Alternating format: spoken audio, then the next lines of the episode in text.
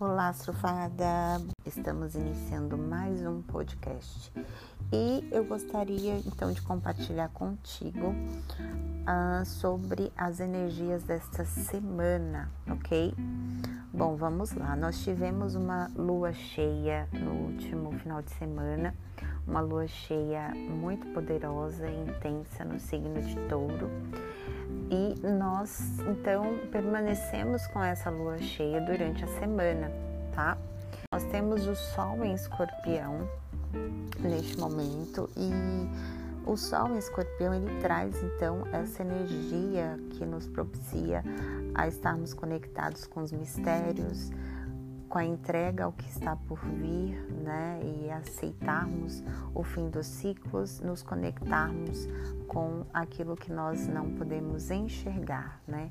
Porque essa é uma temática de Escorpião e o Sol passando então pelo signo de Escorpião, o Sol ele traz essa consciência, né? Traz clareza para essas temáticas, tá?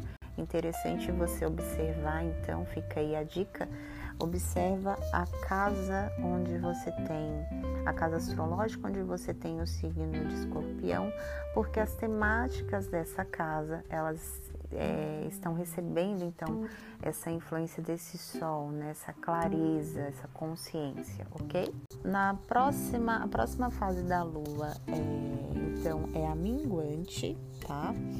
É, domingo é, a gente tem o início dessa fase minguante da Lua no signo de Leão, tá? E então a gente vai ter aí os aprendizados, né? Essa, essa energia de sabedoria e resolução de ciclos, que é uma temática dessa fase da Lua, é, para a instância de, uh, da autoliderança, né? Do eu, da, dos temas de Leão, né? O Leão fala muito do, de olharmos para nós mesmos, né? E, e, como nós estamos nos tratando, né? Como nós estamos nos conectando com a nossa essência, né? O, o, o signo de Leão é regido pelo Sol e o Sol fala da nossa essência, né? As nossas motivações. Então, o que, que eu preciso uh, observar durante essa próxima fase da Lua, é, passando pelo signo de Leão? É, né, vai, vai ter essa nuance aí, ok? Observa, então, né, dica extra, observa a casa onde você tem o signo de leão, que é ali o, o, são as temáticas que vão estar recebendo essas, essas nuances aí dessa próxima fase da lua, tá bom? Um outro aspecto muito uh, é, um outro aspecto que está vigente aí no céu, tá? É, é o retorno de Mercúrio ao movimento direto, né? A gente falou sobre Mercúrio retrógrado quando ele estava iniciando esse movimento de retrogradação e agora nós temos então esse planeta voltando ao seu movimento direto no signo de Libra, tá? É, então, o que, que a gente pode ter ainda nesse movimento direto? Ah, o que, que a gente pode então observar? Tá? A gente pode ter ainda uma adaptação dessas temáticas que são temáticas do próprio Mercúrio em movimento retrógrado, né? É, se você tiver dúvidas, você pode ir lá no Instagram, eu tenho um destaque que está como MR, onde eu explico uh, né, de uma forma rápida, é, de uma forma é, resumida, tá? Essas questões de Mercúrio retrógrado, é, mas de uma certa forma a gente ainda pode estar vivendo essa sombra que a gente fala desse movimento de Mercúrio, né? Porque ele tá voltando ao movimento direto, então a gente ainda pode sentir é, certas confusões na, na, na troca, na fala, nos relacionamentos porque é, Mercúrio está no signo de Libra. Libra tem essas temáticas voltadas para relacionamentos, trocas né, com o outro, ok? A gente também pode ter ainda um pouco de problemas nos eletrônicos, tá bom? É, que são algumas das temáticas de Mercúrio retrógrado, ok? É, observar aí a oportunidade de ter conversas, inclusive comerciais, né? O retorno de conversas. É, e ainda a gente pode sentir uma tensão então relacionada a essa troca com o outro, inclusive porque nós temos um outro aspecto no céu que é Vênus.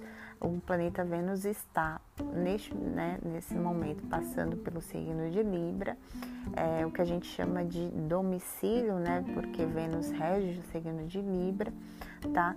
E uh, esse, é, essa, esse posicionamento de Vênus em Libra, ele faz uma oposição ao signo de é, ao planeta Marte que está no signo de Ares, tá? É, Marte rege Ares, portanto, Marte também está domiciliado e nós temos então essa oposição.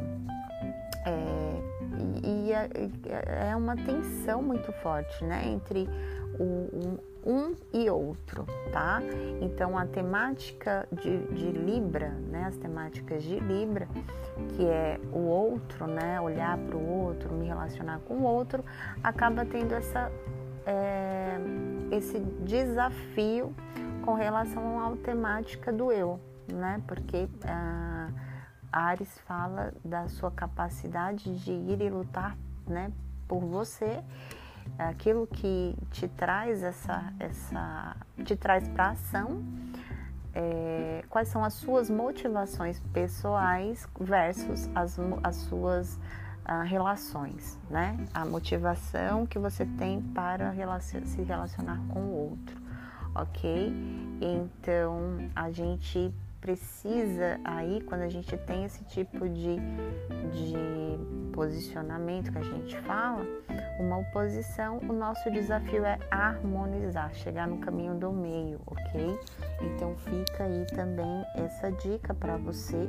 Observa onde você tem Libra no seu mapa, casa e também onde você tem a, é, a, casa que você tem o signo de Ares, para você poder entender essa, essa influência desse polo e também já com essa consciência de que isso está acontecendo no céu, né? E lembrando, nós não estamos é, apartados, né? Do, a gente, é, o todo, nós fazemos parte do todo, então a gente acaba tendo esses reflexos aqui, ok? Bom, Uh, Marte ele está é, no fim da sua retrogradação, tá? Ele volta ao movimento direto no dia 14 de novembro, porém a gente já começa a sentir essa movimentação de retorno, tá? É, observar bastante também com relação às distorções, essas energias, tá? Marte na distorção ele pode trazer então essa questão uh, de agressividade de impaciência, de ansiedade, tá?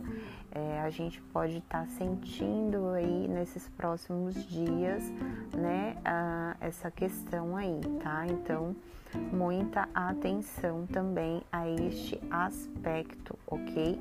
Bom, então vou fazer aqui um resumo do, do, da movimentação da Lua, tá? A Lua neste momento ela está é, ainda na fase cheia, né? Como eu falei para vocês, vai até é, o final de semana nessa fase cheia.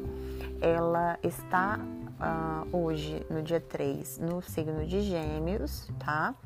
Amanhã ela ingressa no signo de Câncer, ah, já no final do dia, ah, às 18 horas e 46 minutos.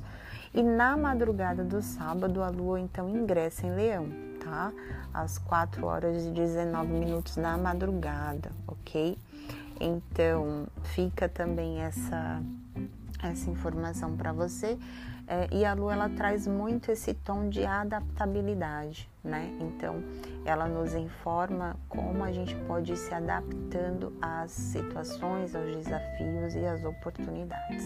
Espero que essa gravação, esse podcast, ele tenha reverberado aí, que ele tenha, que ele possa contribuir, né, com o seu desenvolvimento aí dos seus projetos, do seu negócio.